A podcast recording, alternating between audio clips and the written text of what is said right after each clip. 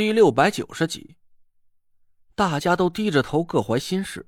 我看着田慧文那张无比熟悉但又陌生之极的脸，陷入了迷茫。说句实话，我之所以答应纳若兰跟他一起来闯这生死未卜的九凶之地，除了同门情谊之外，最重要的原因是我想要破解我天命之中的那些谜团。哪怕是成为一个普通人也好。只要能和田慧文过上幸福的正常生活，我愿意付出任何代价。但他的想法却偏离了我们共同努力的初衷，这让我的心情一下子跌到了无底深渊。中州的日子过得不香吗？我却放弃了安逸的生活，这一天天的把脑袋挂在裤腰带上，不顾死活的去主动挑衅那些绝世风水高手。这他妈到底是为了什么？救纳若兰的命，改变我自己今后的命运，还是按照师傅早就安排好的剧本，书写一个我意想不到的辉煌人生？但要是失去了我身边最亲密的人，就算是得到了全世界，又能如何？哀莫大于心死，一切窘热如火的激情。也在随着田慧文对我的冷漠而瞬间熄灭。我甚至都产生了一个可怕的念头：我不再想继续这趟莫名其妙的旅程了。哪怕是纳若兰会死，哪怕是我的命运会在不久的将来给我狠狠的当头一棒，哪怕是师傅会勃然大怒把我赶出师门，我都不想再继续下去了。我实在是忍受不了这种被灰暗的情绪所笼罩的生活，就好像是站在了一片无边的迷雾之中，无论我多拼命的睁大眼睛，却丝毫看不见出路的方向。我长叹了一声，呆呆的看着头顶悬着的瀑布，出了神。那若兰蹭到我身边坐下，脸色阴晴不定的说：“小累赘。”你刚才说的都是真的？你确定你刚才遇到的是魅惑之术，还差点着了他的道？我点了点头。那若兰顿时面如死灰，颓然的泄了气。这怎么可能？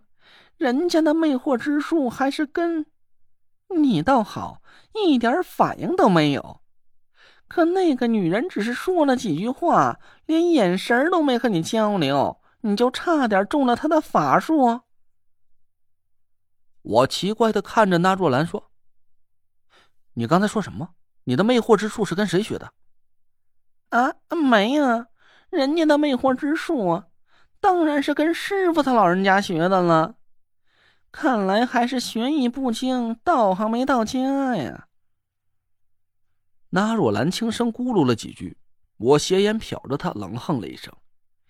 他刚才分明是差点就说漏了嘴，我敢肯定，那若兰的魅惑之术根本就不是跟师傅学的。师傅是个邋遢之极的糟老头子，而且法术走的都是阳刚一路。要说他会什么魅惑之术，而且道行还很高深，哼，我傻了才会信。不过这时候我的心情很糟糕，压根就没心思去刨根问底。大家各自沉默了一会儿，田慧文不知道什么时候走到了我身边，靠着我坐了下来。我下意识的搂住了他，但等我反应过来想要躲开的时候，田慧文把头靠在了我的肩膀上。累赘，不管面临什么困难，你都要坚持的走下去。我们的好日子才刚开始，谁都不想在这个时候放弃，不光是你，我。也是，我的心脏狠狠的震颤了一下，眼睛里慢慢恢复了光彩。我不敢断定田慧文的这些话是真心还是假意，甚至不能断定他到底还是不是田慧文。但他说的都是对的，我和田慧文的幸福来得太短了，我还没享受够这种以前从未经历过的甜蜜生活。要是在这个节骨眼上放弃了，我就是等于亲手断送了自己的所有希望。哪怕眼前的这个女人已经不是和我同床共枕的妻子了，我也要在破解了九兄之地的秘密以后去找到她，重新把她夺回到我身边。九个凶险的关卡已经走到了第七个，要是我在这种时候轻言放弃，那我真成了天下第一大傻瓜了。我搂着田慧文笑了笑，说：“嗯，你说的没错。别管眼前这位天尊高手有多厉害，我们都会有办法去破解他的法术。行了，谢谢够了，咱出发。或许是我的自信感染了大家，也或许是其他人根本就不知道那位女天尊的魅惑之术到底高强到了什么地步。大家都情绪高涨了起来。”纷纷站起身，吆喝了几声，算是给队伍鼓励吧，也算是给自己壮壮胆。这段路还是我来打头阵。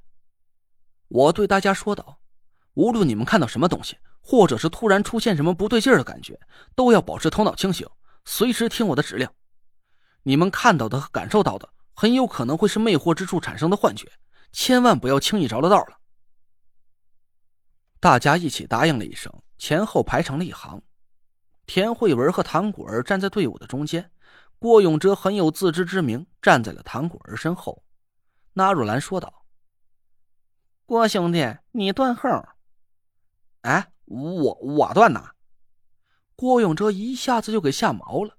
我笑着拍了拍他肩膀，说：“那爷的安排是有道理的，你断后比他更合适。魅惑之术不是普通的法术，只对两种人不起作用。”一种是比施法者道行更高深的人，施法者会受到自己法术的反噬，轻则法术失效，重则神魂受损，甚至丢了性命。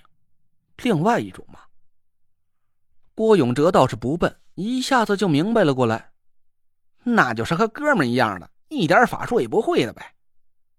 我笑着说：“对，你身体里没有任何法力，就不会轻易对魅惑之术产生感应。”这不敢说是一点也没有可能中招吧，但至少会比其他人的反应慢半拍，有可能就是这几秒钟的清醒就可以救咱一命呢。哎，那成，没想到哥们还有这种作用呢。郭永哲乐颠颠的站在了队伍的最后边，说：“哎，陈子，要是万一，我说万一啊，你们几个都中了那个什么魅惑，这哥们该怎么救你们呢？”我挠了挠头。这句话倒是把我给问住了。刚才在我中了魅惑之术的时候，是靠着凤鸟的一声轻笑破解了魅惑之术，但我不知道自己丹田里的凤鸟会不会顾及其他人的生死。这个方法显然不太保险。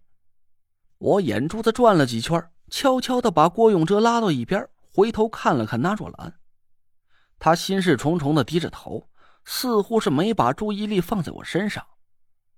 我从兜里掏出多功能求救刀，塞在郭永哲手里。一想到我这个损招，我就忍不住笑得肩膀直抖，脸都憋紫了。